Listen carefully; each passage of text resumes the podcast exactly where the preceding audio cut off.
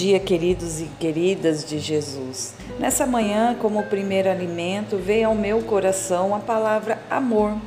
E nada mais do que 1 Coríntios 13 para falar de amor, né? Paulo discorre aqui sobre o verdadeiro amor, né? O amor é o dom supremo, é o maior dom, ou seja, é o maior dom, é o dom que rege essa humanidade, é o dom que ainda faz Deus não desistir dessa humanidade, da corrupção que existe nessa humanidade. Esse amor, um amor genuíno, aquele amor puro que vem do céu. Paulo discorre na sua carta em 1 Coríntios, no capítulo 13, ele fala: Ainda que eu falasse a língua dos homens e dos anjos, se não tiver amor, serei como um bronze que soa ou como um símbolo que retine. Ou seja, esse amor, se ele fizer tudo, se eu ser o maior inteligente da história, se eu for um cientista, se eu não tiver amor para trabalhar, o amor para desenvolver o meu trabalho, pensando no bem-estar das pessoas, é somente um trabalho, ou seja, como ele discorre aqui, é só um símbolo, é só uma coisa que, que, que vai fazer barulho. O símbolo, ele está falando é, é um, um, instrumento que ele faz barulho, ele tine, mas se ele não tiver nota musical, se ele não tiver em meio uma orquestra, ele não se torna uma música, que a música é algo poderoso, é algo que, que transforma o coração. É isso que Paulo está falando, o barulho puro, sem uma melodia, ele atrapalha os nossos ouvidos, ele até nos irrita. Por isso ele está dizendo, é, o, o, tudo que você desenvolver, se não, se não houver amor, não vai soar como uma melodia, não vai ser puro, não vai se transformar. É isso que Paulo está dizendo. Aí, ainda que eu tenha dom de profetizar e conheça todos os mistérios da ciência, ainda que eu tenha tamanha fé a ponto de transportar montes, se não tiver amor, nada serei.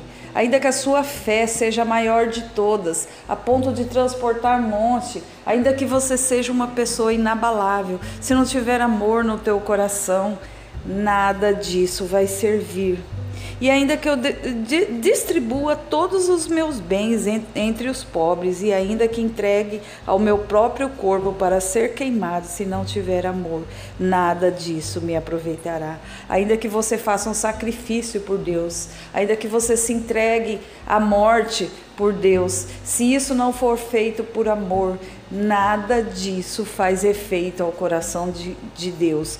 Porque o amor é paciente, o amor é benigno, o amor não, não arde em ciúme, o amor não, não infama, não se soberbece.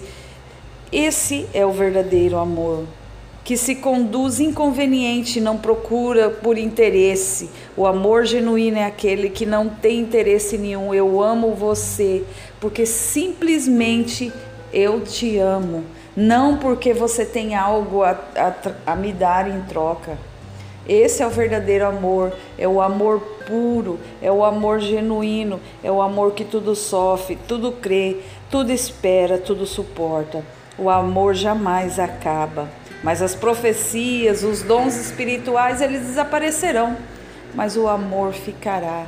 Este é o, a semente, a maior semente que Deus plantou nessa terra é o amor. E é por essa semente que ele ainda não desistiu de distinguir essa, essa humanidade. É por amor que, que Deus entregou o seu filho na cruz para morrer em nosso lugar. É, foi por amor à humanidade. É esse amor que nós devemos seguir. É esse amor de entrega. Nós temos o segundo mandamento o primeiro mandamento fala de amor, amar a Deus sobre tudo.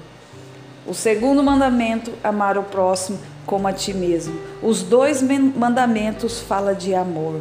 Precisamos entender mais o amor, porque é esse essa semente que vai transformar a nossa vida, que vai transformar a nossa casa, que vai transformar a, o nosso tudo que está ao nosso redor. É esse amor que nós devemos plantar no nosso coração. É essa semente que deve crescer dentro do teu coração.